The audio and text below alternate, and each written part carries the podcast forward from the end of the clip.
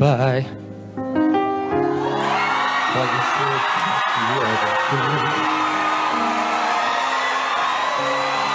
Mas é tanto pra gente ser.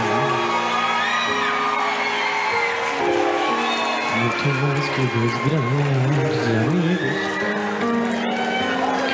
Pai e filho, talvez. Podcast Areva começando, minha gente. Hoje a gente vai falar sobre o filme dos Guardiões da Galáxia 3, né? No encerramento da trilogia que o James Gunn pegou para ele dos personagens que ninguém dava mínima e que tava todo mundo agora chorando por conta de um personagem de, digital. E tá aí um grande sucesso, né? A, como diz o ditado, abalando a boca, quebrando a boca do balão, abalando a boca do balão, não sei mais como é o ditado, mas a gente vai falar sobre ele. Meu nome é Marcelo Soares, meu nome é Marcelo Soares e quem tá aqui comigo é o senhor Moura. E só o James Gunn mesmo para salvar essa fase da Marvel. Né? E o Sr. Júlio Cruz. É arrebentando a boca do balão. Isso aí. Eu tá ia estilo também, mas não queria atrapalhar a introdução. Balando o bangu com arrebentando a boca do balão. Abalando a, abalando a boca do pupão.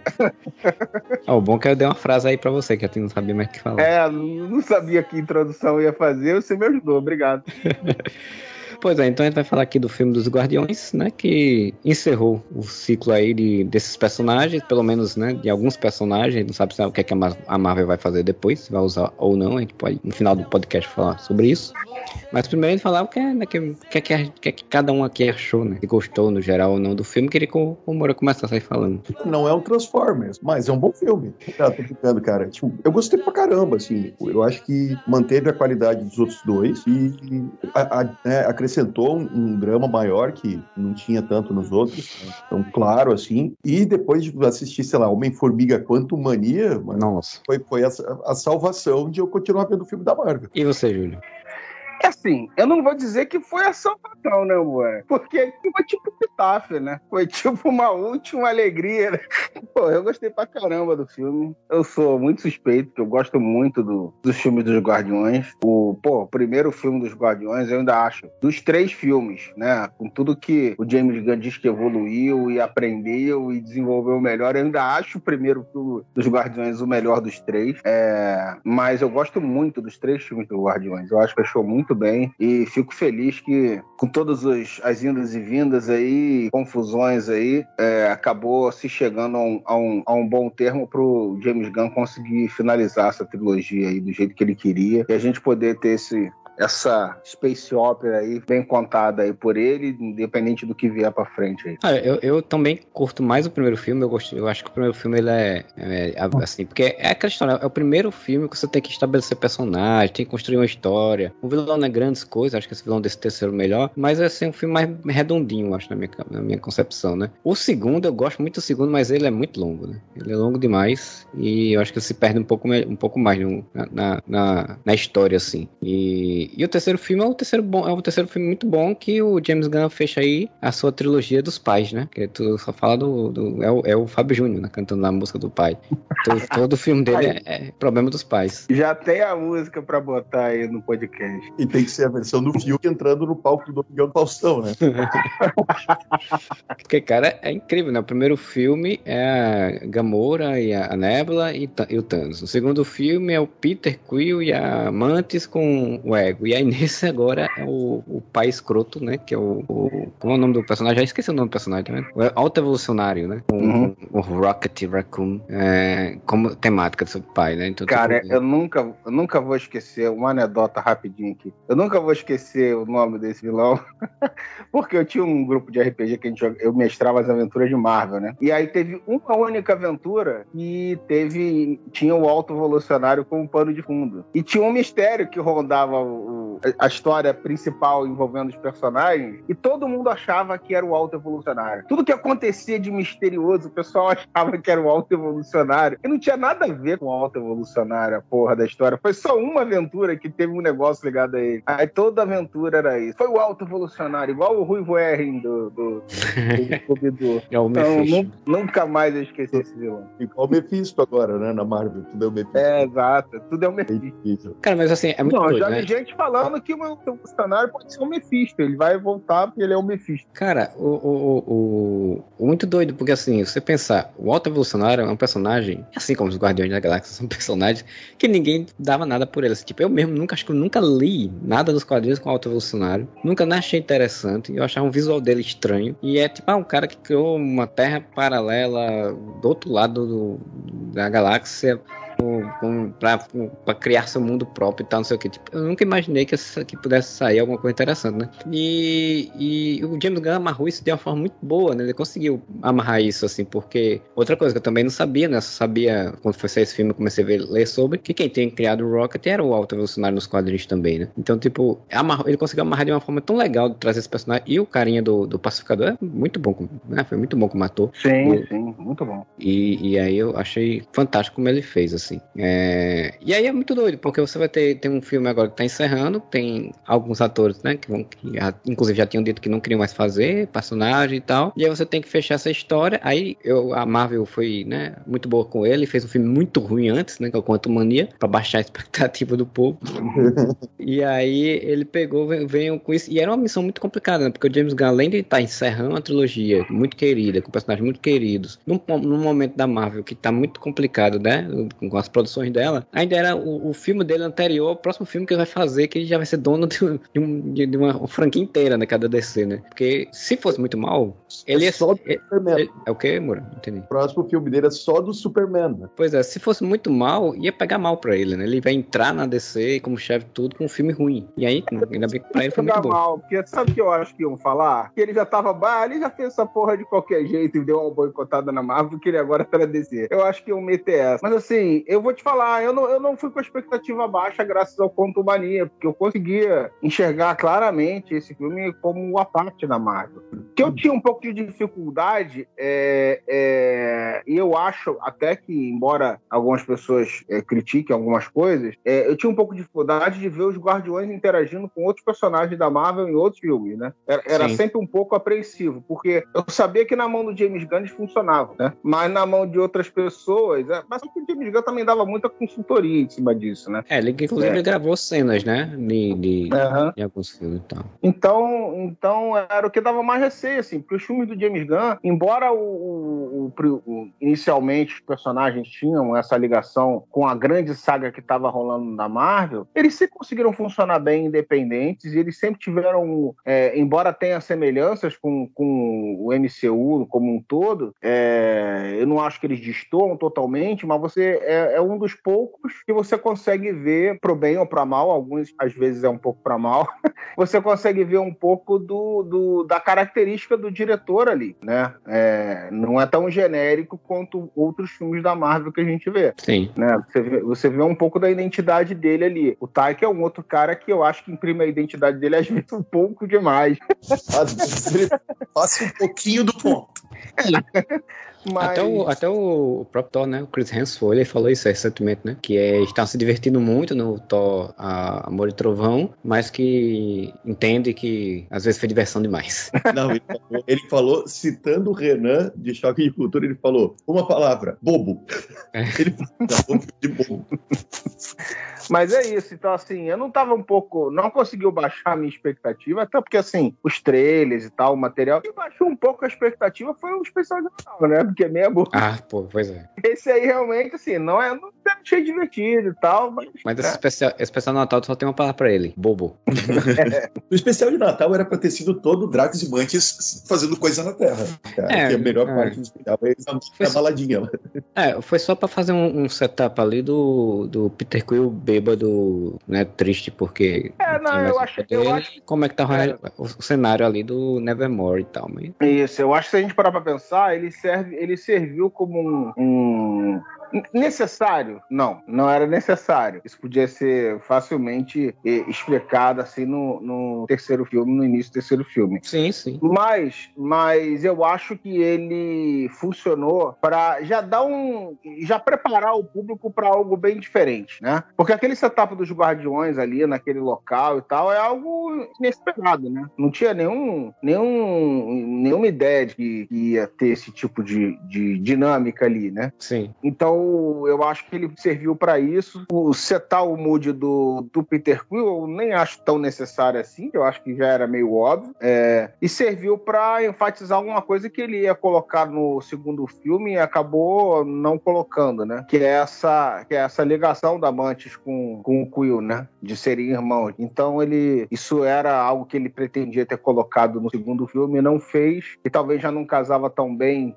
passar muito tempo do terceiro filme mostrando isso. Então aproveitou e. Então ele virou um elemento de ligação ali que realmente é, é. necessário não era. Mas, mas, é muito, inclusive é muito jogado esse negócio da Mantis no especial. Tipo, ah, não, a gente é irmão, sabe? Então...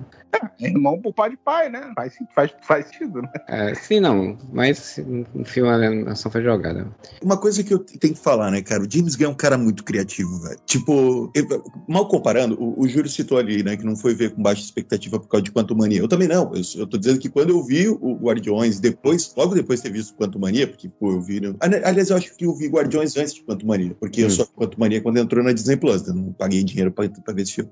Aí, cara, tipo, Quanto Mania, eles tinham toda a oportunidade de fazer o universo quântico e dar uma pirada nisso, né, cara? Falar de física quântica e não sei o quê. E é aquele troço genericaço, genericaço de qualquer filme de futurista, assim. E daí, e no máximo que eles fazem é tipo, ah, a nave aqui tem uma gosma que você bota a mão pra pilotar, toma no cu. Ah, sim, e, é muito, muito didático, muito tedioso. E o, e o, o James Gunn fazendo um negócio no espaço, mano, ele cria uns cenários, umas situações muito, muito criativas e muito únicas, assim. Por exemplo, quando os, os guardiões eles têm que invadir lá aquele, o planeta que, que o Alto Evolucionário faz os experimentos, né, que tem empresa lá, que é a fachada, né, do Alto Evolucionário. Cara, o, o, a empresa, né, a estação é um troço meio que vivo, assim, como se fosse um tumor gigante. Cara, é muito legal, assim, esse, esses conceitos que ele cria. Até os uniformes que os, person... que os funcionários lá da, da, da, segurança usam, que é tipo como se fosse uma roupa de músculo, não sei explicar direito. É, é cara, é, é estranho e é até meio... é meio tosco, de certa forma, né, cara? Porque fala assim, porra, mas tem uma identidade própria que, que não é o que a gente tá acostumado a ver nos filmes, né? Que a gente tá acostumado a ver, sei lá, ah, tem uns detalhezinhos um pouco diferentes nesse outro universo, nesse outro, sei lá, essa outra galáxia aqui, o pessoal usa, é, o cara tem uma orelha pontuda, o outro tem um, uma arquitetura um pouquinho. Os caras dão uma garibadazinha, mas sempre é um troço muito familiar pra gente, né? E, e é sempre e muito. Não, ele teve a criatividade de fazer um troço bem diferente, né? É, o, desde o primeiro filme ele focou bem em não ficar só numa visão, digamos, humanoide, né? Do, do, uhum. do espaço, né? E é, isso era tão distoante que para outros, né? Que era exatamente o que dizia, né? Que, que o Júlio falou. Como é que esses personagens vão se encaixar nas outras obras que são mais realistas, né? É, eu acho que, inclusive, a própria. Eu não sei se, se nos próximos filmes da Capitã Marvel eles vão explorar mais isso, porque a própria Capitã Marvel ela faltou, né? Tem uma personagem que era de espaço e faltou um pouco mais essa exploração do espaço, de fato, e tal. E o James Gunn conseguiu fazer isso no, já no primeiro filme muito bem. E agora é, ele conseguiu explorar. E ele faz isso, e o que é legal é isso, que ele faz isso e não é gratuito, né? Não é, não é mal colocado durante, no filme, né? Você tem sua lógica, tem, tem, tem, tem identidade ali que você consegue tá, ok, isso aqui não me é estranho, né? Não, não, não me tirou do filme. É, isso com todos os é, personagens, é um, né? É um pouco estranho no início, né? Mas logo você se habitua àquela, àquele cenário ali e funciona bem.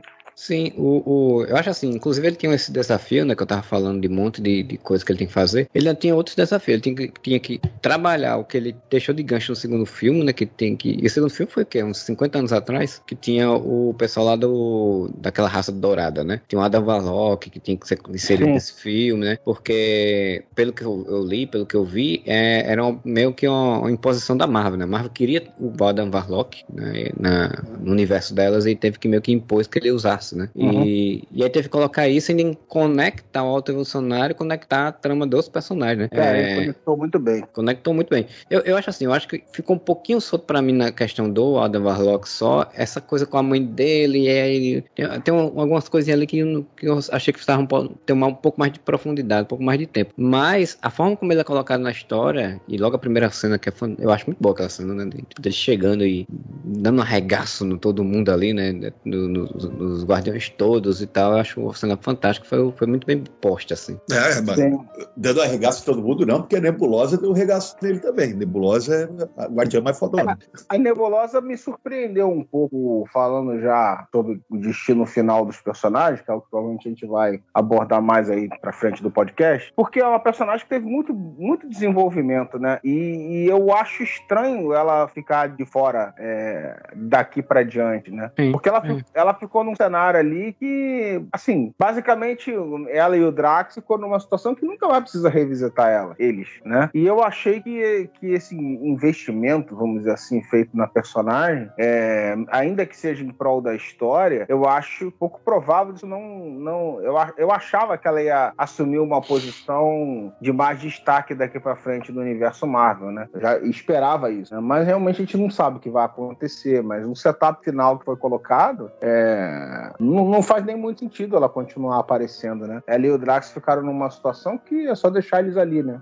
É, assim, eu gostei, né, de como ela se encerra, assim, do, do- dessa jornada, né? Uma pessoa que foi mandada pra caçá-la, que não tinha coração, digamos assim, cria um laço de amizade, de família, e aí resolve deixar essa vida de mercenária, de assassino, ter para cuidar de pessoas. Isso é uma jornada muito legal, muito bem pensada do, do James Gunn de fazer essa jornada, né? Mas é uma personagem muito boa, né? Muito, foi, foi- a gente ficou muito mais interessado nela agora, depois do terceiro filme, pra ela não aparecer mais, né? Apesar que eu acho que, o, que os Guardiões, eu acho que é difícil, não acho que a Marvel não vai fazer mais filmes. É, eu acho que ela provavelmente vai utilizá-lo só em filmes mais gerais, né? Que a gente tem mais dois grandes filmes aí com os Vingadores, então pode ser que eles apareçam, né?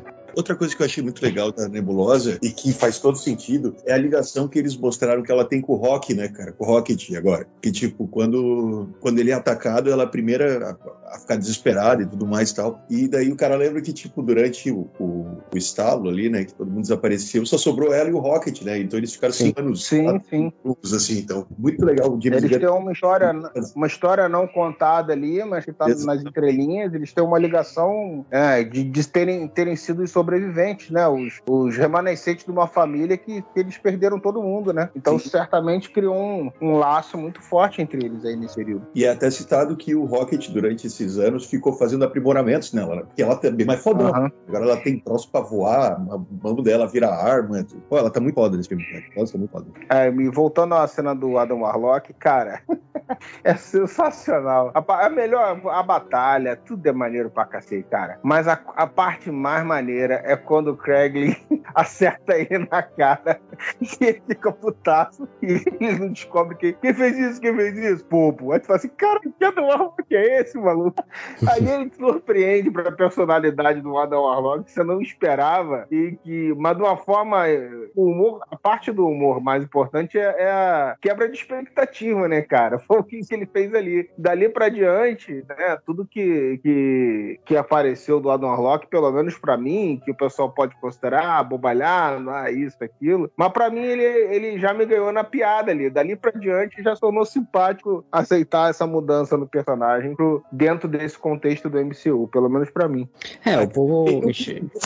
Tu falou aí que o pessoal pode reclamar. O que me irrita é os dois fãs de Adam Warlock que existe no planeta Terra reclamando: ah, mudaram o personagem. Ninguém nem sabia quem era Adam Warlock, cara. Pelo amor de Deus. Eles... E daí tá, eles, o James Gunn ia lá e ia fazer outro. Ia fazer um Superman da, da Marvel. Não, cara. o- eu, eu achei o conceito, como você falou, abobalhado. O cara acabou de nascer, teoricamente. Então ele é uma criança, tá ligado? E ele age como uma criança durante o filme. Isso é muito legal. Eu adorei o Adam É, mas, mas até essa cena da piada, você não faz ideia de que, que vai Não. ter esse tipo de abordagem, É né, a expectativa que você falou. É, até porque no segundo filme, né, é encerrado ele tá dentro do casulo, tipo, é a grande arma da, dos soberanos, né? É o cara que vai vir pra arregaçar geral e tal, e aí ele começa vindo com isso, né? Você acha que, pô, é isso. É, Tipo- mas ele é, uma, ele é uma ameaça constante no filme de respeito, ainda com essa, independente dessa, dessa abordagem é, mais infantil dele, de- né, que faz sentido, ele, o, pô, o nível de poder dele é muito grande e ele é uma.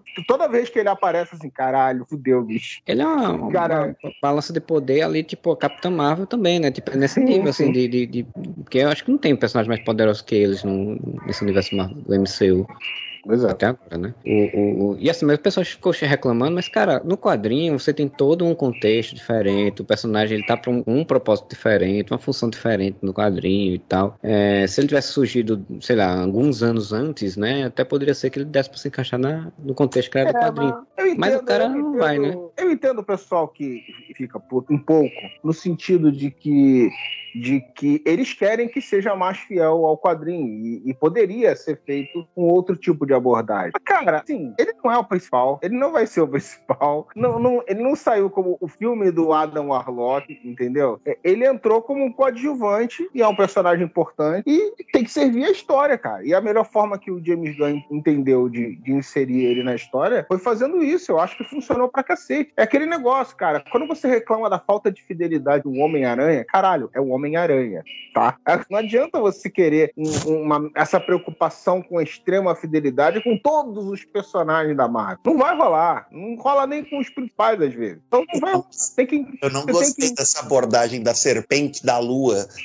Porra, foda-se, né, velho? Então, assim, tem que entender que é outra mídia, é outra, entendeu? E vai, volta, pega teus quadrinhos ali, lá, cara. Tá tudo lá, bicho. Não- não- ninguém estuprou seus quadrinhos, não. É, e o, e o James Gunn é um cara que ele tem essa noção muito boa, né? Assim, ele é- é- nem todo diretor, nem todo roteirista, nem todo criador da Marvel tem. Mas ele, ele tem essa boa noção de pegar esses personagens e conseguir trazer eles para dentro da história que ele quer contar de uma forma interessante e ainda trazendo novidade do personagem. Porque, tipo, o- isso do Adam War- Warlock não ser um Superman, super fodão e confiante e tal, tal, tal, e super inteligente e blá, blá, blá, ele ser uma criança, acabou de nascer, é muita pegada ainda da mãe, então ele é meio ainda perdido em algumas coisas, deu uma novidade pro personagem, inclusive pra continuidade dele dentro do MCU, né? Porque quando ele quando encerra o ciclo da- do filme, eles que se entrega nova- uma nova equipe, é, ele já, já, já passou alguns anos ali, aparentemente, né? Ele já pode estar de uma forma um pouquinho melhor, né? Um pouquinho diferente, assim, digamos assim. É, mais maduro um pouquinho e já ser um outro tipo de relação, né? Tipo, dá uma coisa diferente do que você simplesmente fazer um copia e cola. Isso eu acho que o James Gunn conseguiu fazer isso com todos os personagens, né? Ele sempre, até com, com o, o irmão dele, que botou lá o irmão dele na história, que eu achei que ia ser, sei lá, estranho ter o cara substituindo o Yondu, né? Tipo, usando a, a, a habilidade do Yondu, e aí ele criou um arcozinho do personagem dentro do próprio filme. né? Então, tipo, até isso ele conseguiu pensar. Então, isso eu acho interessante demais. Até, até o, o cachorrinho Cosmo lá tem, tem um arco de história do filme. É um arco Cara, curtinho, aquele vai ser muito bom. aquela piada do Cosmo ficando revoltado, que não pode ser chamado de, de mau menino, é muito, é muito engraçado, É, cara. então, É muito engraçado. Cara, assim, é, vendo as entrevistas do James Gunn e outras coisas que eu já acompanhei no passado, você vê que algumas coisas ele tinha muito bem mapeado desde o início. Assim, ele recentemente ele começou a falar mais sobre isso, porque agora você tem o final da história, né? Mas assim, quando ofereceram os guardiões para ele, segundo ele próprio, é, a principal, o principal dúvida para ele é, tá, mas como é que eu faço funcionar um filme com uma árvore e um, e um guaxinim sem virar uma parada Looney Tunes, sem virar um troço caricato, idiota e tal. E aí ele foi entender como que ele Rocket, principalmente, no universo desse. E, e aí ele bolou o background do Rocket desde o início. Foi tipo, a primeira coisa que ele pensou foi, foi essa jornada toda do Rocket, de como era a origem dele, tudo que ele tinha passado, por que a personalidade dele era assim e como, como seria o final da história dele. Então, grande coisa, grande parte do que a gente viu desse filme, do tema central do filme, que é o Rocket, é algo que ele tinha pensado antes de fazer, fazer o roteiro do primeiro filme. E ele disse que foi isso que, que ele ter quebrado essa, esse código aí, decifrado, porra, como que ele inseria esse personagem, que fez ele é, se interessar por esse grupo e começar a desenvolver realmente o, o roteiro e toda a história deles, né? Muitas coisas ele vinha desenvolvendo desde o início. E muitas coisas foram acontecendo. É, a questão do Kraglin, por exemplo, é, é algo que ele, segundo- a- apesar do famoso cabide de empregos do James Gunn,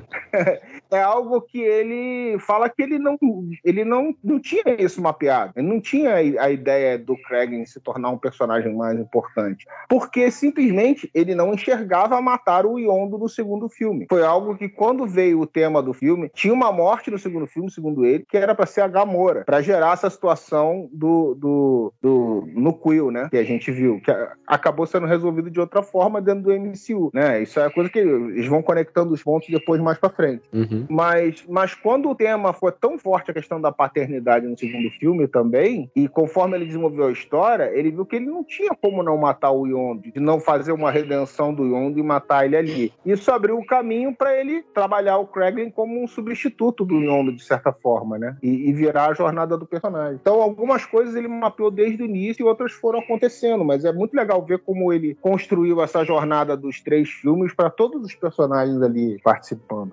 É, o, o, Rocket, ele até bota isso bem textualmente no filme, né? Que ele bota a, a Doninha lá falando para ele no, no, no pós-vida, né? Dizendo que ah, isso sempre foi sobre você, né? Você só não via, né? E, e, e aí realmente é isso. Vocês entendem, ah, então realmente a história que ele queria contar era sobre o Rocket, né? E, e, com essas falas dele, inclusive, você realmente fica bem na cara mesmo. Que era do, a história sobre o Rocket. Mas é muito legal, porque ele trabalha exatamente essa coisa, né? Tipo, ele, ele, ele pega o tema e, e, e, vai lá no fundo do tema, em todos os aspectos do filme, né? Tipo, o filme, já a gente falou da cena de, de abertura com o, o, a porradaria, mas a cena mesmo de início é o Rocket ouvindo Creepy, né? Que foi o que todo mundo ficou, ah, meu Deus, chorando, uhum. não sei o que. Tipo, que, que, que depois do tempo desse eu vi até um, um vídeo de Creepy, que era o Jim Carrey lendo Creepy, e eu fiquei mais depressivo ainda, porque era mais, mais depressivo ainda do que o Rocket. Mas, tipo, essa, essa, essa visão, né, de ficar botando cada, os elementos dentro de alguns aspectos do filme, assim, que você vai né, conectando, assim, é, e, e, ainda nisso também de fazer um, um, recurso do filme de uma forma de que você consiga ver o, o passado dele sem virar didático, né, é, é, que também acho muito bem feito. É, porque não, duas coisas aqui para citar, você falou do Creep, né, cara, não tem coisa mais clichê do que usar Creep para uma cena tipo essa, né, Sim. sempre que tem filme, até em novela. E, e ficou bom, cara. A cena é muito bem dirigida, cara, que ela vai acompanhando no plano sequência o, o, o Rocket. Assim, e é um boneco digital, cara. E tu tá, tipo, tá, tipo, apegado a ele, assim. Tá, tu acredita que tá vendo aquele bicho ali andando. Então, cara, Outra coisa, tipo, normalmente flashback em, em, em, filme, assim, ainda mais quando tem bastante, como teve nesse, cara, é aquela quebra do filme, né? Tu tá vendo o filme, ah, flashback, tá? Não, ele integra tão bem o flashback no filme que quando vai pro passado do, do Rocket, tu fica às vezes mais preso ali do que no que tá acontecendo no presente. É, é uma direção muito fodida. O, o, a gente citou, né, o, o, vocês citaram o James Gunn como um, um, autor acima da média na Marvel. Quero vou te dizer que só tem três diretores diretores na Marvel até hoje que eu acho que eles imprimiram muito bem a, a, a direção deles nos filmes, que foi, obviamente, o James Gunn, o Taika, não sei quando ele pesa demais a mão na taikice, né? E os irmãos Russo, cara. De resto, realmente, os atores, diretores são muito genéricos. Até o John Favreau, que é um ótimo, né? Fez um ótimo filme do Homem de Ferro, mas é um filme mais formulário, mais, uma direção mais padrão. Cara, Taika, irmãos Russo e James Gunn são a pérola da Marvel. E eu é, acho legal a forma como o, o, o, James Gunn ele faz uma coisa muito interessante. Mas a gente falou do primeiro filme, né? No primeiro filme ele teve que apresentar todos os personagens e tudo mais. Ele não teve a, a, a moleza do, do Josueldo de ter filmes de origem desses personagens antes de apresentar eles. Ele teve que apresentar os protagonistas na, naquele filme. E fez muito bem. E daí, pá, tudo bem. Agora ficou claro pra gente que a história toda né, foi muito sobre o Rocket, mas todos os personagens têm um ar, tá ligado? Todos.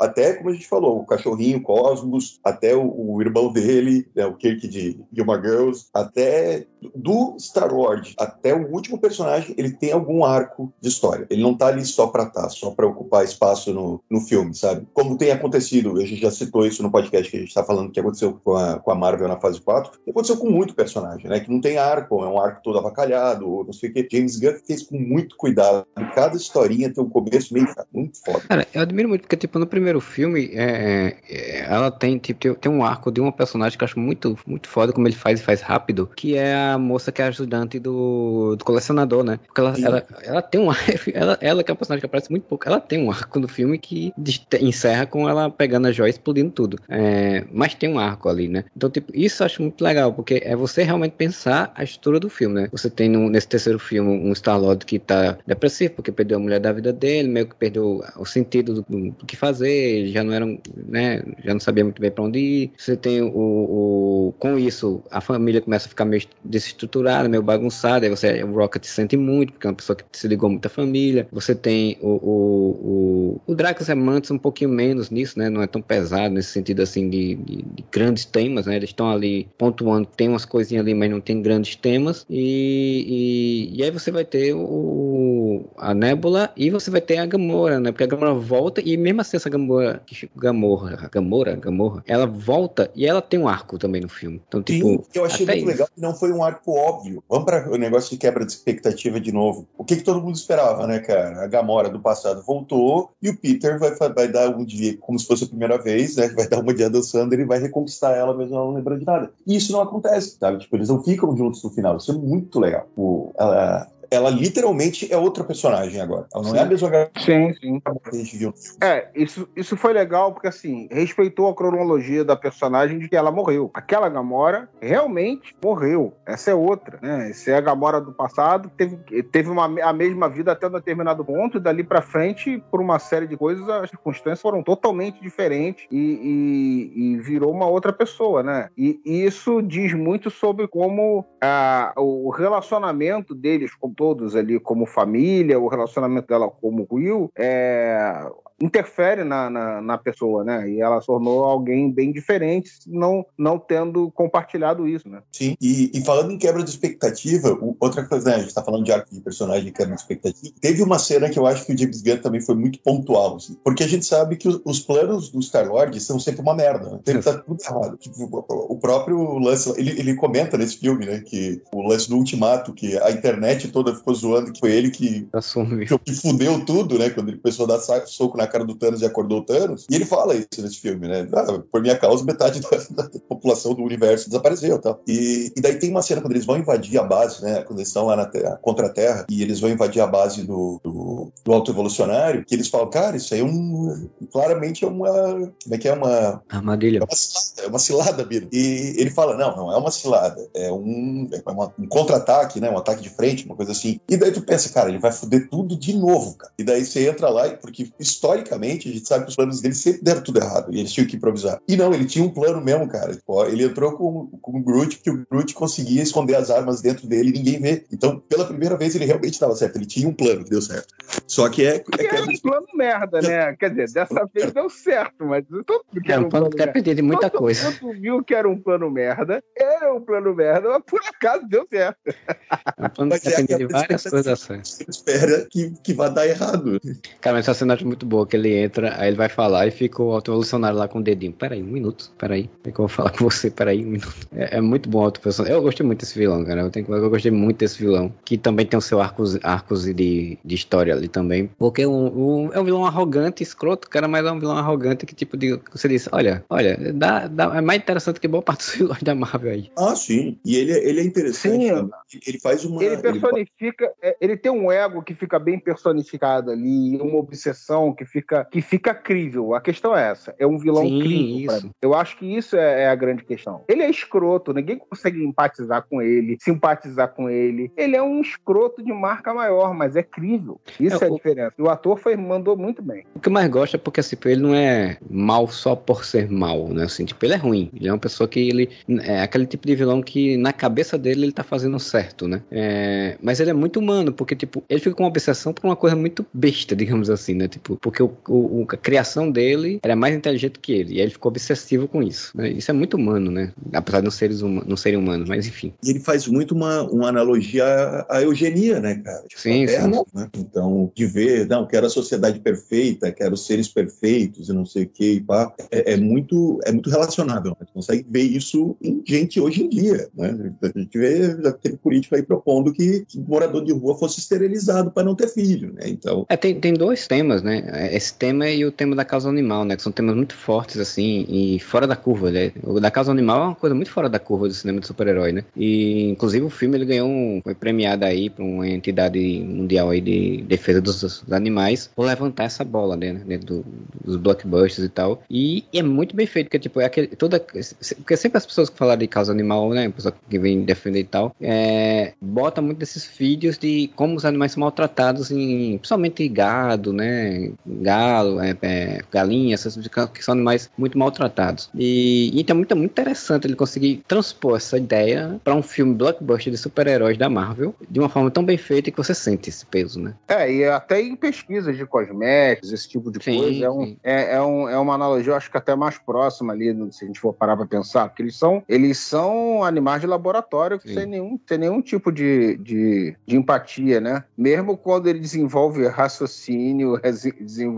inteligência, é, é que ele, ele cria uma sociedade de um planeta inteiro, mas se ele entender que deu ruim, ele não, não tem o menor remorso de, de mandar acabar com tudo, né? É, tanto que quando ele destrói a Contra-Terra, ele fala que não é a primeira vez, né?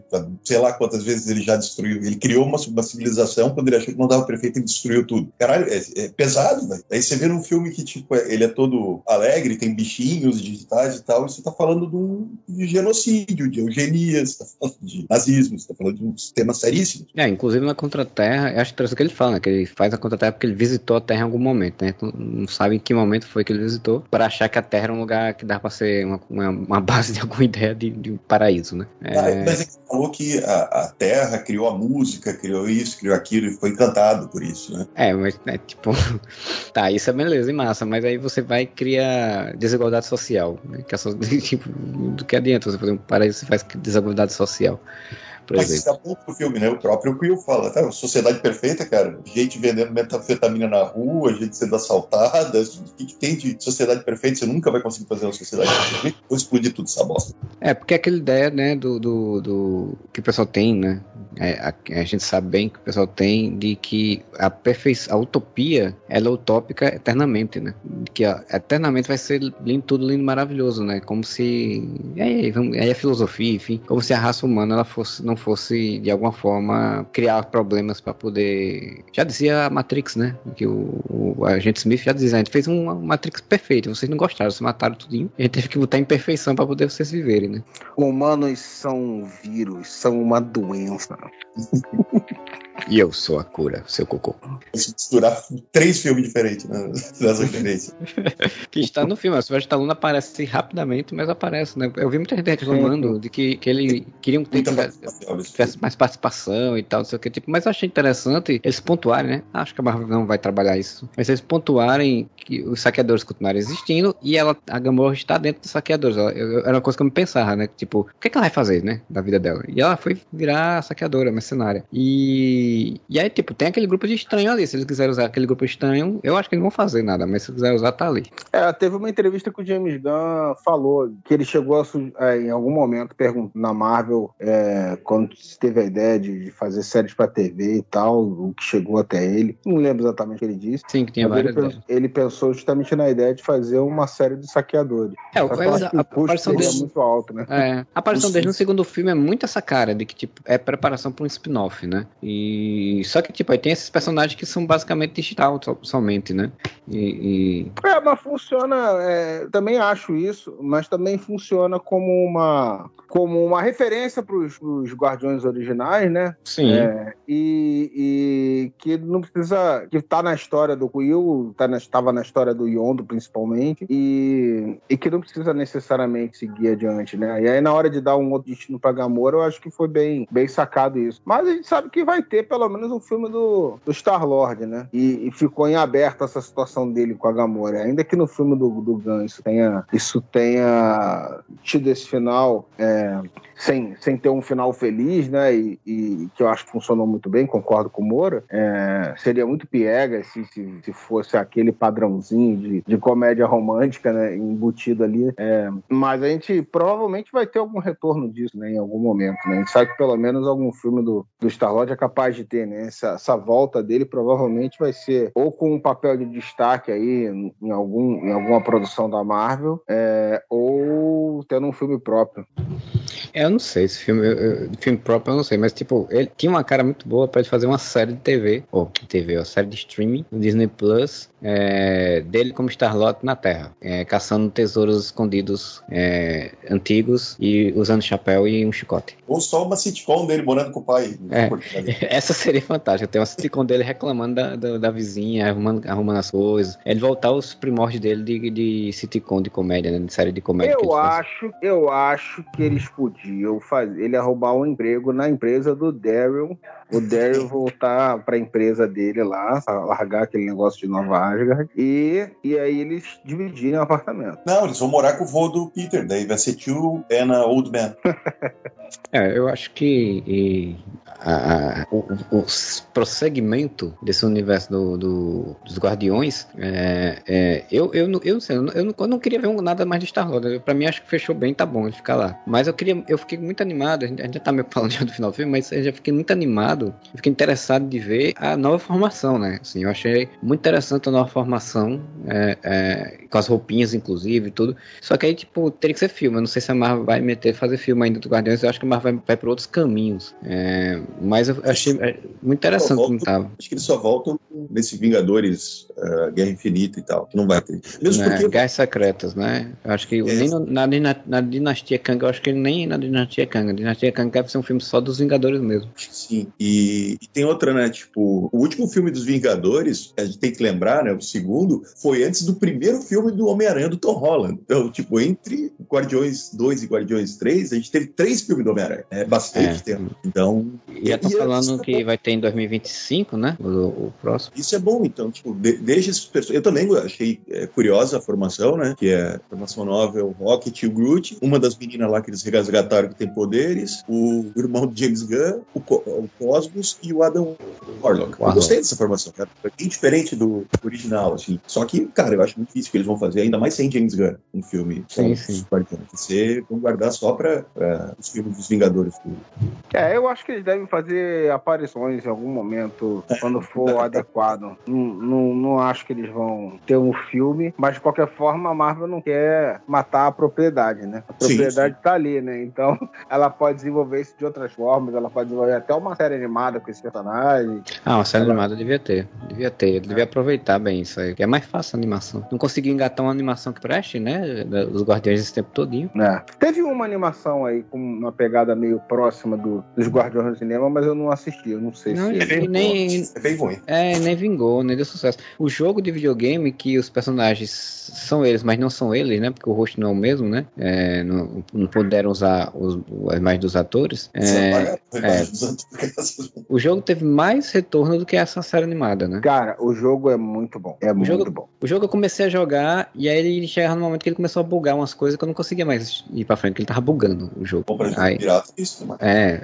pirata da Xbox, direto da Xbox. É, mas acho que é porque era alguma coisa que tava no arquivo lá da, que mandou que em algum momento lá ele bugava, ele não, ia, não pulava, não ia pra frente nem pra nada, aí eu deixei pra lá. Uma pena, uma pena, mas o jogo mas é muito é, legal, cara. Isso que é bom mesmo. O, o pouco que eu joguei eu gostei. O jogo não é o não, não são os personagens do cinema, né? Eles porque tem todo um, um, um background ali por trás ali que, que não é realmente os do cinema, mas a similaridade é muito grande e a personalidade principalmente é muito grande, né? O Drax é menos é menos abobalhado, mas ainda tem um, uma pegada de humor assim. A dinâmica deles é, é, muito próxima da dinâmica do cinema, né? É, com a exceção que o, o Kuyo e a Gamora não, não são um casal ali, né? Uhum. É, então remete aí àquele, o primeiro filme, né? A dinâmica do primeiro sim, filme, sim. quando eles ainda não eram uma, um casal. Como se fosse uma aventura pós o primeiro, né? É, mas o, é muito os diálogos, a história, é muito bom. A origem é de, do, do Star-Lord é, é contada de uma forma diferente, então assim, não é o do cinema, mas é mil vezes influenciado pelo cinema e foi muito bem feito. É uma pena que o jogo não fez sucesso e não, não, não que poderia ter um, uma continuação tranquila do jogo, né? A origem do Star Wars no jogo, inclusive, é a dos quadrinhos, né? Que ele, é. Não, é, que ele não é o filho do Ego, ele é filho do, do sim, Star. Sim, sim. Star. Outro personagem que eu esqueci o nome, era Star alguma coisa, eu acho. É, de um, um rei lá do outro anime. É, exato. É, mas a gente tá falando muito bem, gente tem que falar também das coisas que a gente não curtiu, né? Tipo, teve alguma coisa que vocês não acharam legal no filme, assim, que você sabe, pô, não é 10 por conta disso, né? Então, enfim, teve alguma coisa? Começa aí, Júlio. Cara, assim, o meu personagem favorito dos Guardiões desde sempre é o Rocket. O Rocket do primeiro e do segundo filme.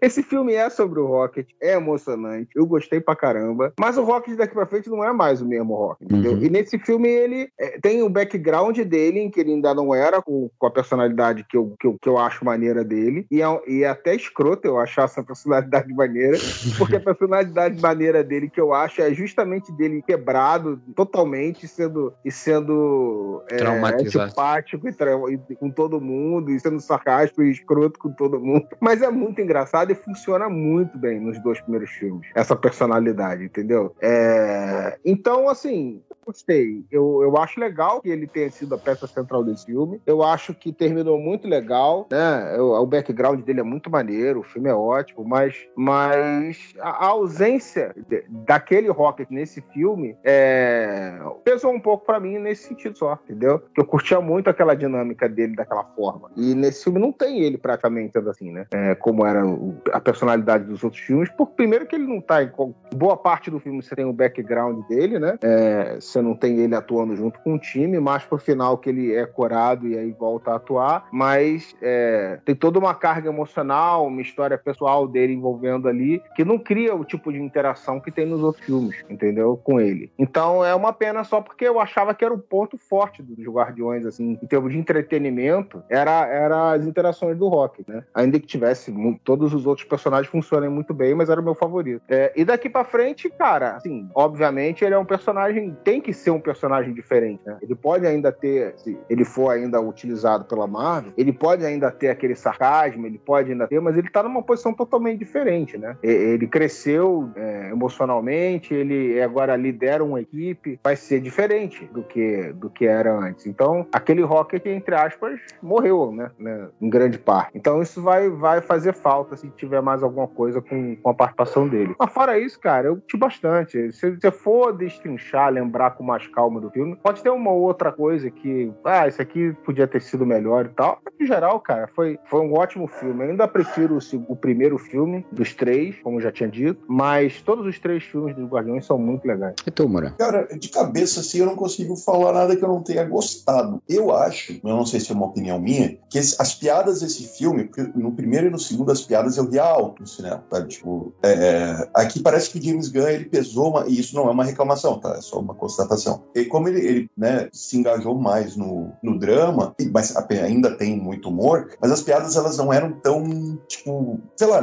não me pegaram tanto. Só que eu achava boa, sabe? Dava umas risadas. Eu gosto muito da cena que o Drax está na casa daquela família morcego lá e fica deitando no sofá e ficam tentando deitar. Tipo, é é uma uma piada Boa. idiota, é muito legal. Porque é uma coisa que o Drax faria. né? Ele ia chegar folgado na casa da mulher, sentar e botar os pés em cima do, do sofá. E daí eu, ria porque era uma dinâmica muito família, né? Como se tu leva o teu filho pro, pra casa de uma visita e ele deita no sofá da, da casa da visita, né? Então, É, eu, eu acho que tem um problema, sabe do que, Moura, também? É muito, muita piada que sai antes, né, cara? Sim. Muitos momentos maneiros do filme você vê antes, porque os caras soltam 500 comerciais, 500 Ah, trailers, isso 500 estraga mesmo. tudo. E, cara, porra, se tu não Como- viu a piada inteira, mas tu viu uma parte dela, Pô, entendeu? aquela- Então, Aquela Cara, piada da bolada na cara da menininha lá do planeta da Contra-Terra, tipo, se não tivesse saído no trailer, eu teria rido muito no cinema. Sim, pô, várias, cara, várias piadas. Aquele lance do, do- da cena dele conversando com a Gamora e o comunicador, aquela cena é hilária, bicho. Só que Sim. já tinha visto antes, cara. Então, assim, é, é muita necessidade de fazer bilheteria é, né, da máquina, de- do- do- dos ingressos e tudo, de garantir o sucesso do filme, e acaba mostrando coisa demais antes. E a gente, como um otário, a gente tá ansioso pra ver o filme, a gente acaba assistindo, entendeu? É, não vou dar Mas uma estraga purista agora, mas eu ia falar justamente isso.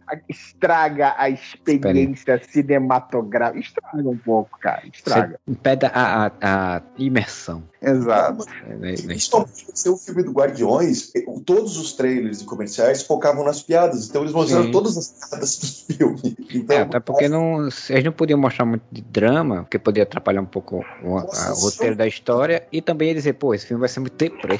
E aí nisso é o que eu falo, eu acho o Warlock funcionou muito, acabou funcionando muito bem as cenas cômicas com o Warlock, justamente porque isso era algo que eles não podiam entregar antes. É, então as era- poucas, né, as é poucas cenas do Warlock que tinha essa pegada um pouco mais de humor, que não foram tantas assim, mas funcionaram, porque era algo novo. Sim. E aí, É. não adianta. tipo, o, o humor é te surpreender. Se tu já vai. Mesmo como tu falou, tu não viu a piada inteira, mas tu já viu a punchline da piada, mano. Que graça vai ter, tá ligado? Ou o setup dela, tu não sabe exatamente como termina, tu não tem ela inteirinha ali com algum diálogo do meio que também foi legal, mas você já, você já tem, já- já- quando entra aquela cena, tu já tem uma noção do que vai acontecer, já não tem a mesma, a mesma, né, o mesmo impacto. Sim. O, o, que o Marcelo falou ali, o exemplo que o Marcelo deu, pra mim é perfeito, que é da bolada na cara da menina, mano. Tinha que Sim. ter colocado no trailer, velho. Que, cara, a galera ia se, se mijar de rir no, cinema a hora que ele desse a bolada na cara da menina.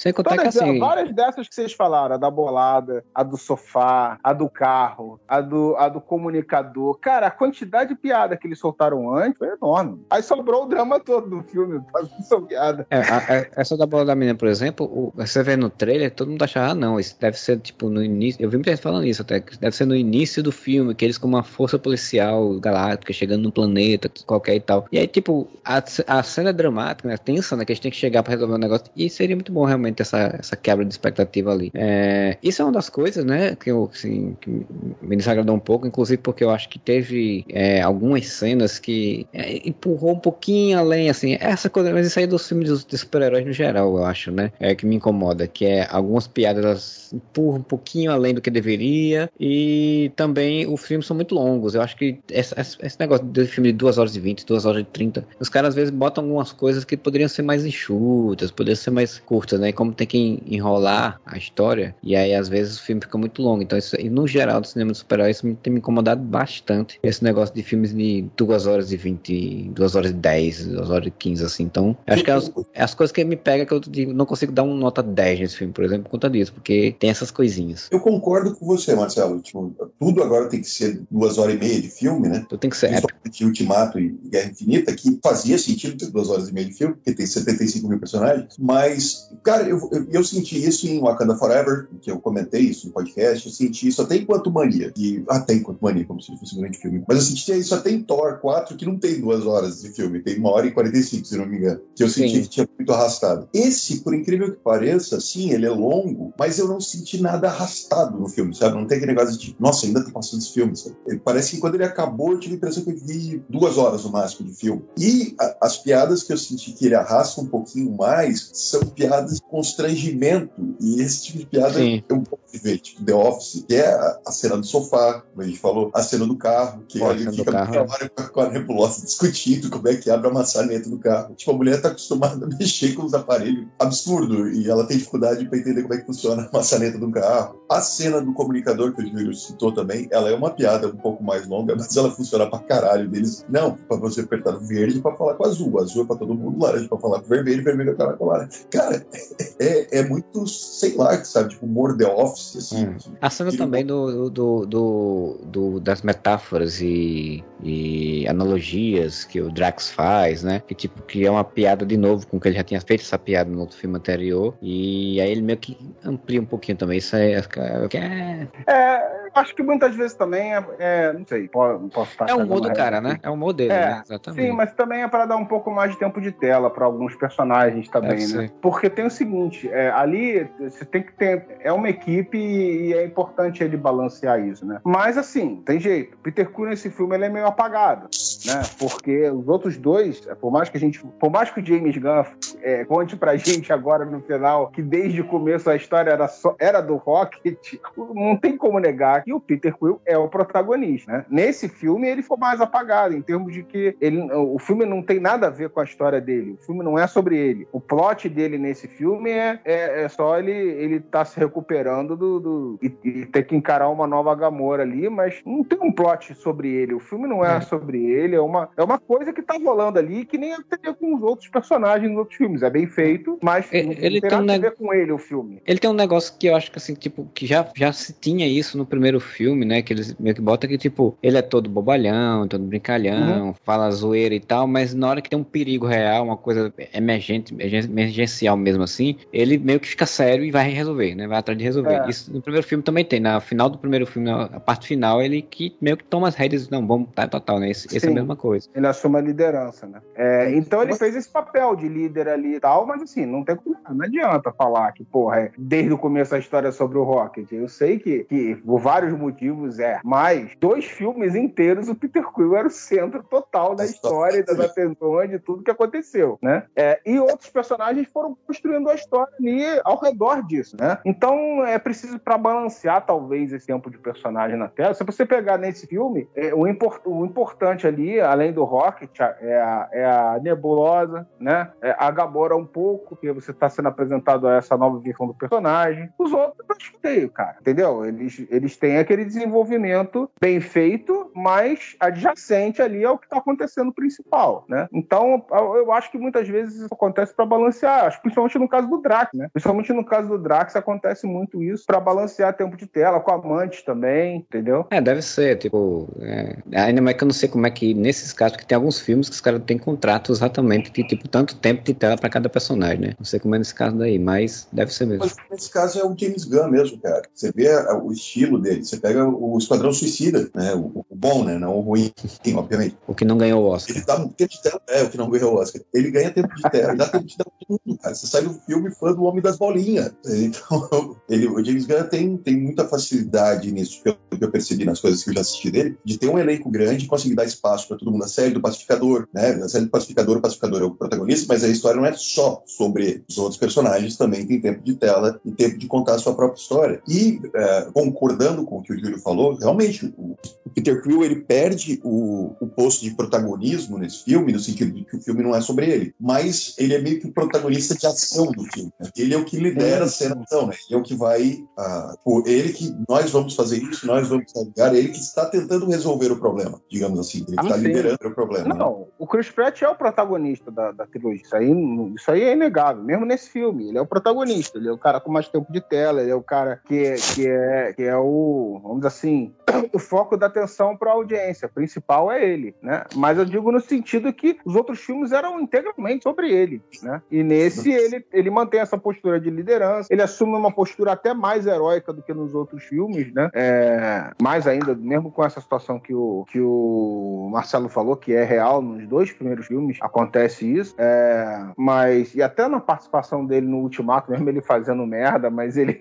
mas ele, mas ele tem essa postura também de porra, a gente tá aqui para resolver as paradas, entendeu? Ele tem essa, essa, essa liderança, né? Ele assume esse tipo de liderança. E nesse filme também, mas é no sentido de que não tem um arco importante acontecendo realmente com ele. Aquele arco é secundário que tá acontecendo ali, diferente dos outros filmes, que era integralmente sobre ele. É, e até porque o arco, o arco dele sempre foi sobre o passado, né? Como é que ele foi, a morte da mãe e tal. E no segundo filme meio que resolveu isso, né? A gente é, exato, que ele, exato. que ele era filho. O arco dele agora, nesse filme, além de resgatar o Rocket, salvar a vida do Rocket, é um lance com a Gamora e um lance bem pequeno, que é só pincelado em alguns momentos do filme, que é a Amantes falando pra ele, pô, tu tem o teu avô, por que tu nunca foi visitar ele? Que é um, era uma ponta solta também, né? A gente sabe que ele tem família na Terra, ele nunca viu. É um negócio muito pequeno, só que leva ao final dele, né? Dele vir pra Terra e abandonar a vida de super-herói.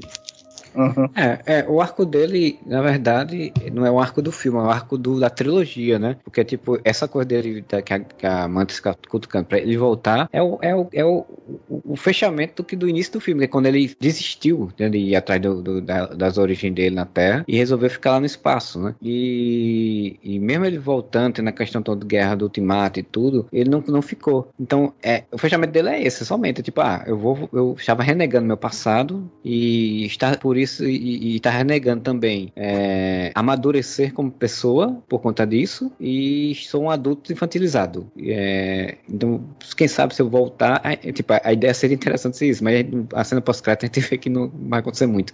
Dele, dele voltar ao passado, né? Não com o Gugu, né? Mas voltar ao passado é, para conhecer a terra dele e ver os avós e tal, poder fazer com que ele amadurecesse, né? Seria um, seria um fechamento interessantíssimo isso, né? A cena pós-crédito dá a entender que não, ele vai continuar um, o mesmo cara. Mas é uma ideia interessante, de fato.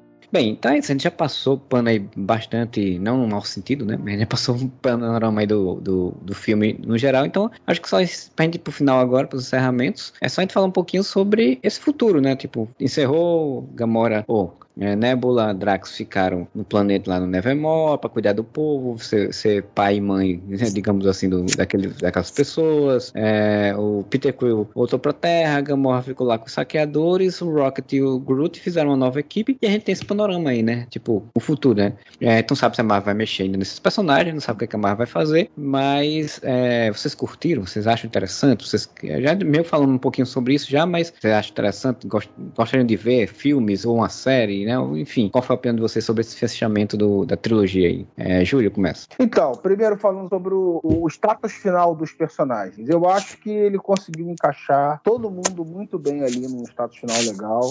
É, ele conseguiu dar um, um, uma, um final legal pro Drax, né? Condizente com, com o personagem, é, que, cujo, cujo a motivação dele. Eu, a, a, gente sempre, uma coisa que a gente não falou, né? É que existia um grande, uma grande expectativa de saber que mortes que iam acontecer nesse filme, Sim, né? Sim, todo mundo achava que ia morrer 50 milhões de é, pessoas. Que ia morrer uma porrada de gente não morreu ninguém.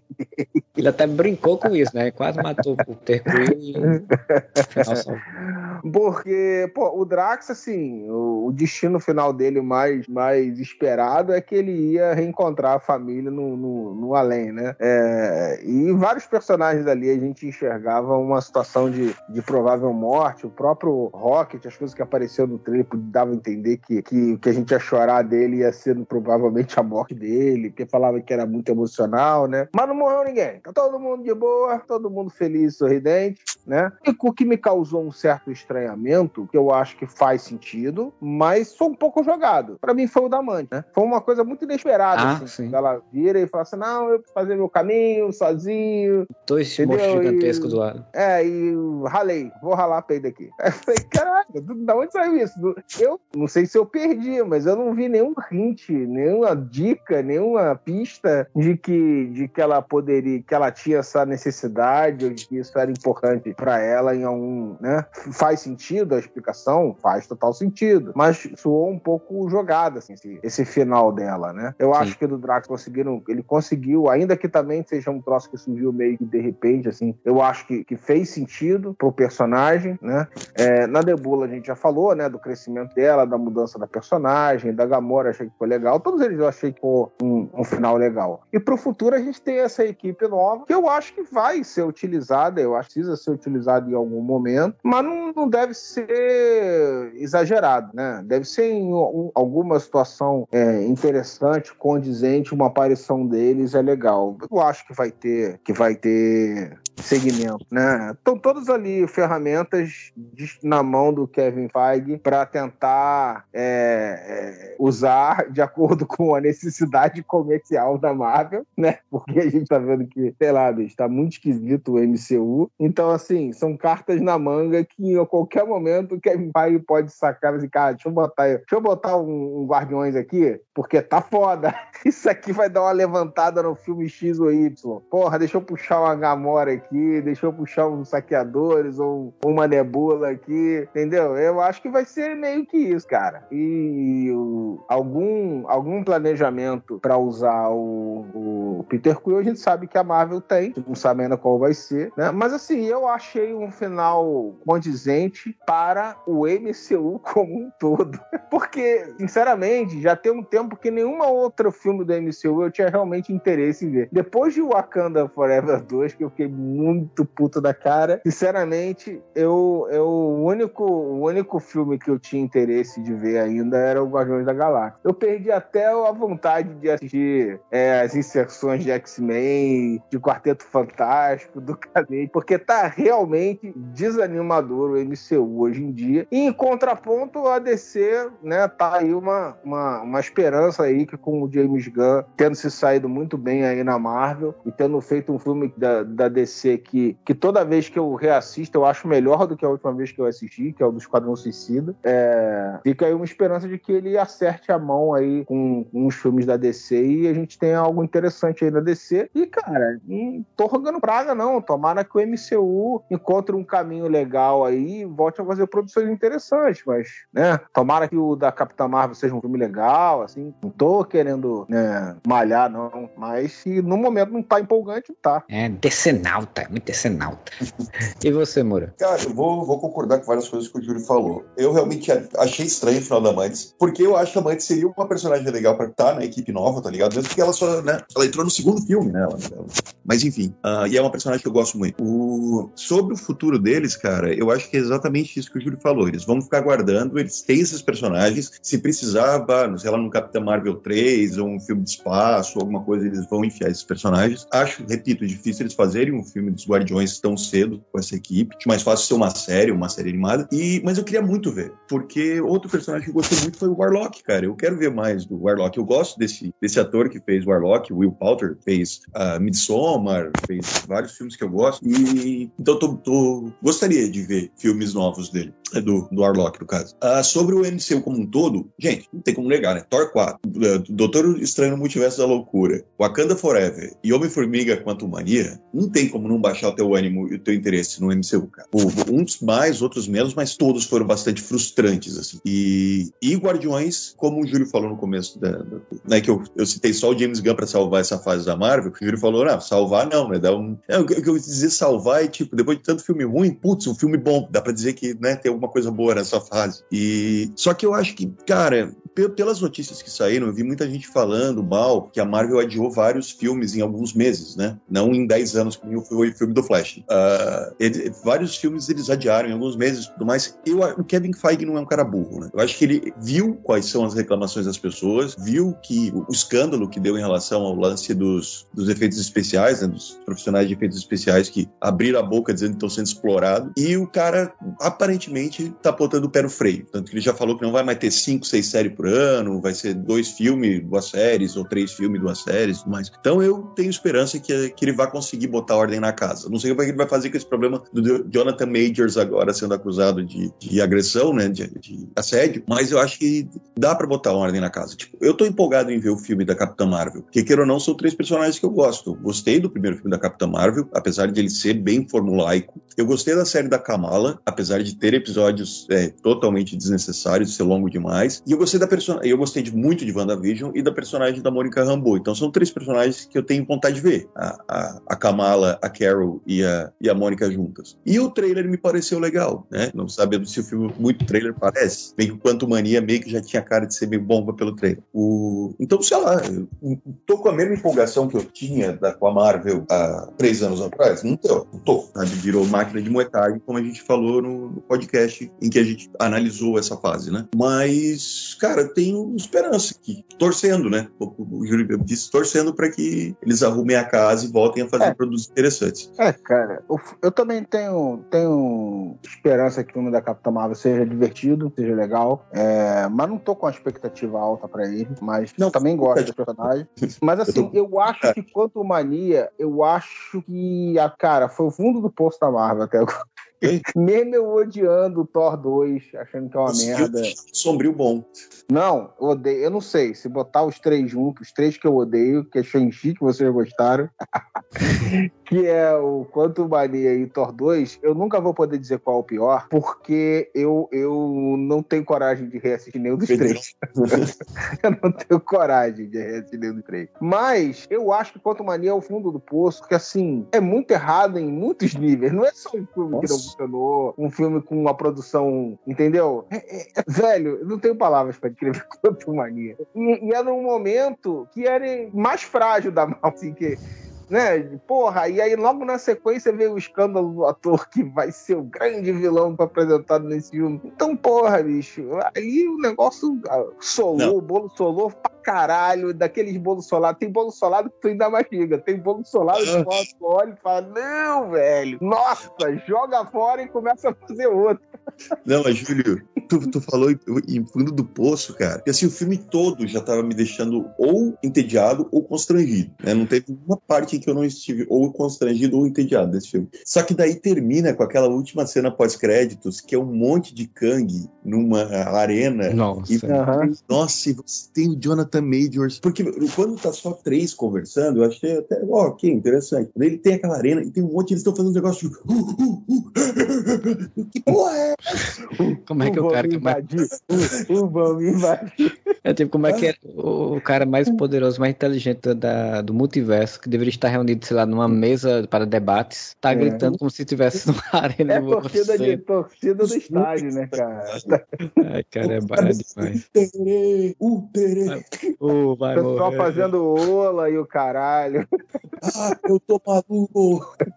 Cara, ele vai pegar e mu- mudar, né? Botar só o som dessas gritos de gato. Caralho, cara, muito bosta, velho. Que- Aí, aí, tipo, aí foi a pá de cal. Eu já, eu já tava irritado com o filme, aquilo ali foi dizer, ah, não, vá tomar no cu, monitor. Cara, É. quando você falou de o filme ficar, os filmes longos e tal, essa parte eu nem opinei, mas eu concordo com tudo que vocês falaram. Tipo, Quanto Mania podia ter. cara, Ficava de bom tamanho ali, tipo. Porque a única coisa que dá pra aproveitar de Quanto Mania são as cenas na Terra ali, que ainda é um simpático. Quando ele tá na É. Terra, que são, sei lá, cinco minutos no início e três no final, o filme é, É. simpático. Todo o É. resto é uma bosta, um fumegante, entendeu? Então, Eu, eu acho se que você cortasse pra uns 15 minutos de filme ali, tava um corte bom. é um curta-metragem. Eu acho que no podcast que a gente falou sobre o filme, eu não falei isso, mas tipo, eu acho. Você não gravou Faz- essa quanto mania. eu- não, a gente falou no podcast geral, acho que a gente falou de tudo, acho que chegou a citar alguma coisa. É porque eu não tinha assistido ainda, né? Eu não dei opinião. Ah, sim, é, eu falo, acho que eu falei geral. Mas, tipo, só pra fazer, fazer essa dentro, já que a gente tá falando dele, é... Cara, podia ter sido tranquilamente um filme na Terra com o. O, o Magog, ia dizer, ó. O. Como é o nome do, do monstro de, só, de cabeça só? Modok. Modok como vilão, pô. Tipo, é isso. aí, aí funcionaria. É bobagem, né? Tipo, mas os caras quiseram fazer um terceiro, terceiro filme que não encerra a franquia é, e querer inserir, inserir uma outra coisa que nada a ver, mas enfim. É, Não, mas sobre- O problema não é onde foi, Marcelo. É que é merda. Foi muito mal feito. Não, mas é porque assim. Os caras podiam ter ido pro Quantum lá, ter feito world building, feito um cacete ali, e É ter porque- ficado maneiro. Mas É não, porque virou como a festa do, do, do CGI Carrinhos e essa porra aí, velho. É, exatamente, mas é esse que é o meu ponto, assim, tipo, como a Marvel tá tendo problema com o CG, porque é exatamente isso, né? A pandemia, tá, não só ela, mas vários lugares estão tá, tá tendo isso, né? Inclusive, um, greves e as coisas estão surgindo por conta disso. É, esse acúmulo de trabalho pra pouco tempo, né? Então, tipo, eles podiam ter ido pra uma história mais simples, né, cara? Tipo, eu acho que eles ficaram com medo de. Essa coisa que a gente já falou sobre pós-ultimatum, né? Que tudo tem que ser épico e gigante. É, é, eles ficaram com medo de fazer um filme como dois, né? Que é um filme em, em São Francisco, uns draminhas mais simples, que tem o que mais, o que mais de megalomaníaco que tem é o, é o, o bicho ficar gigante, né? O, o, o Scott Pin, Scott Lang ficar gigante e tal. Então, em vez de chegar, chegarem a querer fazer isso, e aí você podia usar o Modok, você podia usar a ideia do, do Reino Canto, mas não precisava. Eles podiam, sei lá, sair por, irem pro Reino Canto, sei lá, no final do filme, assim? Mas aí não. Cara, eu, eu não posso dizer que eu fico com pena do Paul Rudd, porque, porra, o Tá chequinho, o chequinho bonito caiu lá, entendeu? Mas é, é meio triste ver ele, Bill Murray, Sim, Michael Bill Murray é triste demais. Michelle Pfeiffer. Velho, que bosta, hein? Olha onde vocês amarraram a porra do seu bode, caralho. Não, mas voltando aqui, se avaliamos o Quanto Mania é suficiente, o, o Quanto Mania vai ser o novo BVS, né? A gente vai gravar todo o podcast vai falar mal. Ou e não, sobre né? Gunn, cara, e sobre James Gunn, eu. Cara, eu tô muito empolgado. Assim, tudo que eu vi dele até hoje eu gostei. Inclusive aquele filme dos alienígenas em forma de minhoca que toma o corpo das pessoas, que eu não lembro agora o nome agora. E, e ver ele fazer um filme do Superman me empolga, me empolga muito, empolga muito. Eu espero que a Warner deixe de ser um pouco Warner, né? A Warner em relação a DC, a Warner, e deixe o homem trabalhar, né? Deixe o homem fazer o trabalho dele. Se eles começarem a meter o bedelho, a gente sabe o que, que vai acontecer, né? Então, mas eu tô bem esperançoso, assim, com esse novo universo DC sob o comando de James Gunn. Espero que dê certo, porque, pô, faz tempo que a gente tá querendo ver filme bom da DC, né? E daí o, o, o cara que fez um bom agora vai assu- assumir o comando de tudo. Vamos, vamos na esperança, vamos na expectativa. Esse sim eu tenho expectativa. É, o, o, o que eu acho, né, que para mim um, um, qualquer coisa com Star-Lord para mim não, não tem interesse, não, não quero ver mais, não, é, já deu esse cara para mim. Inclusive em outros filmes, eu não queria ver ele mais em filme nenhum. É, não gosto, não gosto dele. É, eu consigo, eu consigo ainda com um esforço hercúleo, é, é, quando assisto ele no Guardiões enxergar o Star-Lord e não o, o Chris Pratt. Mas é, um, tem um esforcinho. É difícil. Um Vai ver Jurassic que, World é difícil. Tem que, tem que entrar na imersão do personagem e olhar pro Star-Lord ali. Mas, sério, que, sem sacanagem, o Chris Pratt já deu mesmo, cara. Eu não tenho saco de ver nada com ele também. Hum. Eu, eu, eu também não gostaria nada de ver o Star-Lord também. Eu acho que fechou ali, beleza. Valeu, toca aqui, seja feliz. É. Agora, se você ainda for pra descer sério. ainda. Se você ainda for pra descer ah. ainda. Ele é selecionado pra ser o Superman, imagina. É, é certeza que, que ele, o James Gunn falou que tem alguém no elenco de Guardiões que vai estar tá na DC, né? Então deve ser bem o Drax ou ele, né? Ah, cara, eu, eu, eu acho que o James Gunn, ele, ele assim, o famoso cabide de emprego do James Gunn, é, que envolve a família e os amigos, cara, muita gente vai estar, tá, muita gente vai estar. Tá. Eu acho que especificamente o Batista vai ter um, um, um destaque na DC. Vai ser o Lex né, Luthor. Não sei se vai ser o Lex Luthor, mas eu vou te dizer, eu acho até que ele poderia ser um bom Lex Luthor. Eu acho que sim, ele pelo menos ele tem, ele tem é, buscado isso, né, cara? Melhorar sim. como ator e tal. Ele então, pode ser o Dark Sim, ele Cara, ele pode ser alguém que a gente não tá nem imaginando, entendeu? Não sei. Mas eu acho que ele. Oi?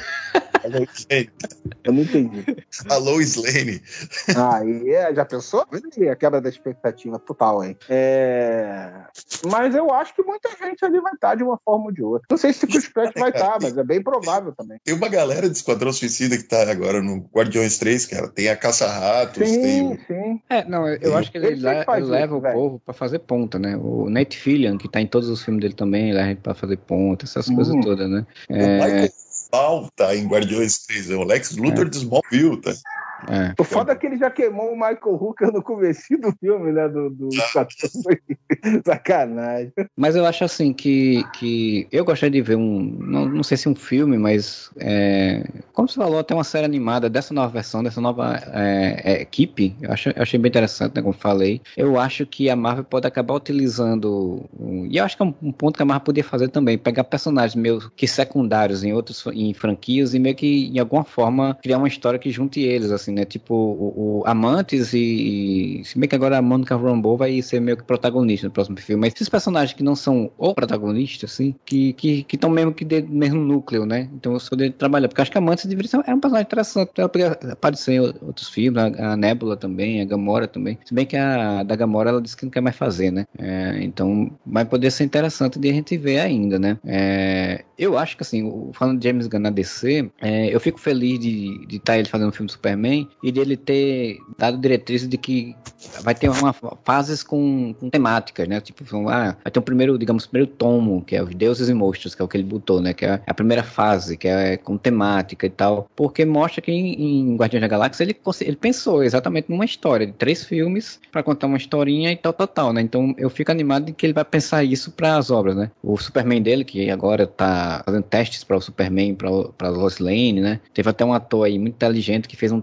um vídeo teste que era ele como Superman matando uma pessoa, assim, como se ele, ele achou que estava ainda no Superman do Snyder. Mas, então, olha o nome do ator, Pearson Fodé. Fodeu as possibilidades dele. É, vai é. se foder. Porque o cara, o James Gunn fala todo o background que é totalmente oposto ao que tá e o cara vai e segue, né? E aí, inclusive, falaram que, né, tem rumores dizendo que vai ter, porque ele vai ter um filme dos Authority, então tem rumores que alguns personagens do Authority já vão estar em Superman Legacy, né? Então, achando que ele vai substituir o Authority, a, a Elite do que tem nos quadrinhos pelo Authority.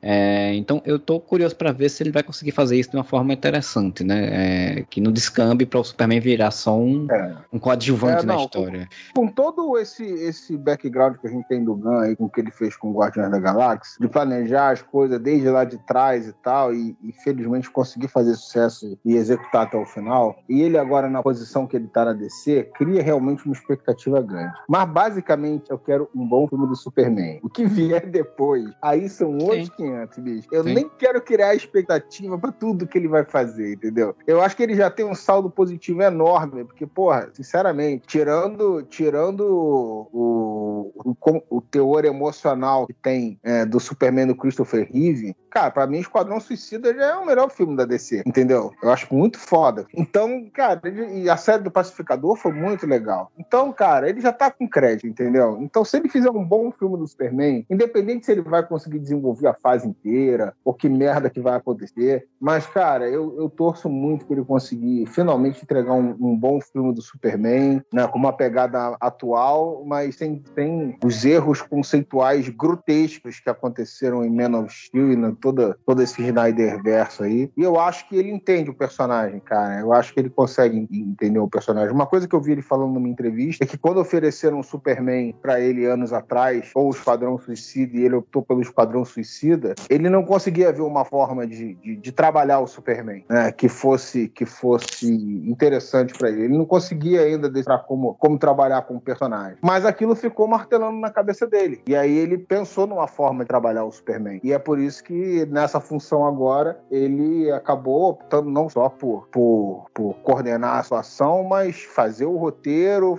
dirigir o escambau nesse filme. Que eu acho que ele vai assumir cada vez menos uma posição de diretor, cara. Sim, provavelmente vai ficar ele, só coordenando. É, ele vai. Eu acho que ele vai fazer coordenação, ele vai trabalhar nesse storytelling aí de, de, de trabalhar as franquias, de, de coordenar as ações das pessoas contratadas.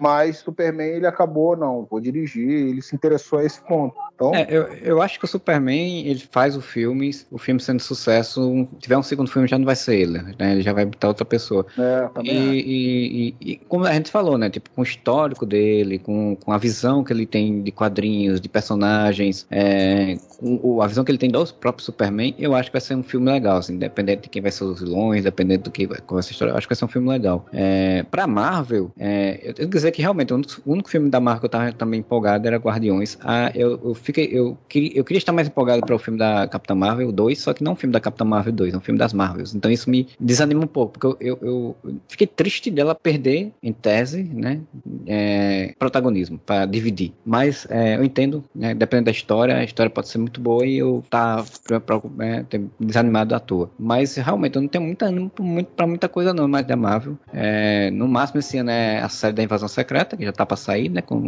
quando esse podcast sair, acho que provavelmente vai ser, é, já, ter, já ter começado a série. É, então é uma, a única coisa também da Marvel esse ano que eu tô animado. E pro futuro, eu não sei, eu não tenho muita animação também não. Como disse o Júlio aí, assim, eu, nem pra quarteto, nem pra X-Men eu tô mais tão animado, porque vai demorar tanto pra essas coisas engatar direito, ou se engatar, e aí, não sei. Daqui pra lá o cinema de super-herói já vai ter, vai estar tá muito pior. E, e, nesse momento é que eu falei de, do fundo do poço, que, cara, nesse momento, eles, no filme que eles fizeram o setup do grande vilão, do, do né, do grande, do, da grande história que vai interligar a próxima fase da Marvel, tudo errado, né? O filme é uma Sim. bosta, o, o, ator deu merda depois. Então, assim, cara, um, um caminhão de bosta caiu em cima do. Agora sim, aí, né? do negócio do, do Majors, né? Com a denúncia da série tal, tal, tal, não sei o quê. É, algumas pessoas dizem que é exagero, assim e tal. A Marvel pode fazer a mesma lógica que fez com o próprio James Gunn, né? Tipo, James Gunn foi demitido por conta de, um, de denúncia de assédio. Esperou-se passar o tempo para ver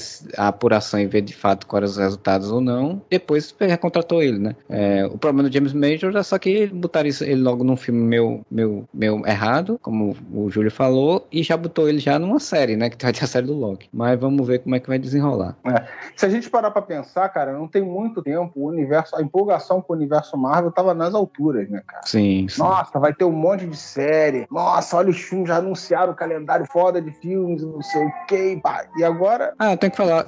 Outro filme que eu tô não animado, mas eu tô curioso é o do Capitão América 4, né? Porque esse, Capitão esse... América 4, que recentemente inclusive mudou de nome, né? Ia ser Nova Ordem Mundial, e mudar para Admirável Mundo Novo, é, mudando só os títulos dos livros, é, que provavelmente vai juntar um monte dessas tramas urbanas, então isso eu tô interessado, né? Inclusive com as tramas de série e tal, então tô curioso para o que vai vir, mas não super empolgado. Cara, para esse eu tô super empolgado, agora que tu falou eu lembrei. Porque até agora dos filmes da Marvel, fora obviamente os dos Vingadores, né? Eu sempre gostei mais dos mais urbanos, tipo Capitão Uh, e, e eu, eu tô empolgado. Se, se for tão bom quanto os outros três filmes do Capitão América, principalmente o segundo e o terceiro, eu já vou estar tá gostando. Eu gosto dessa trama urbana que mistura coisa mais fantasiosa, mas com espionagem, com, com... Ah, gostei do Capitão América 1, do 2, do 3, gostei do, do, do Falcão e o Soldado Invernal, gostei da, do filme da Viúva Negra até a parte em que eles começam a viajar na maionese, que é o terceiro ato do filme. Então, esse eu tô empolgado de verdade.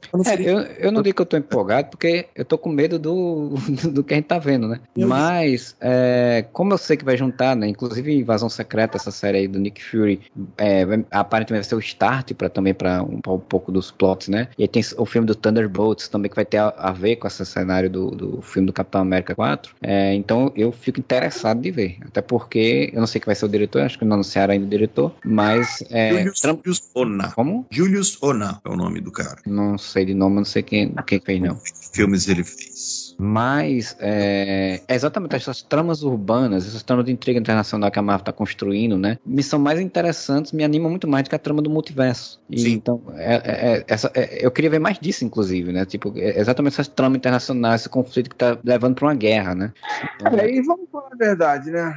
Para ver multiverso bem feito, já tem uma outra propriedade aí rolando, é, que é pra, tema para outro podcast. Né? É, pois é. Inclusive, pois é. A, Marvel, a Marvel deitou os cabelos nisso daí depois do primeiro filme do, da animação do Miles Morales. Então. Ah, tá. Pensei que você estava falando do The Flash. Não, tô falando bem. Eu tô falando bem.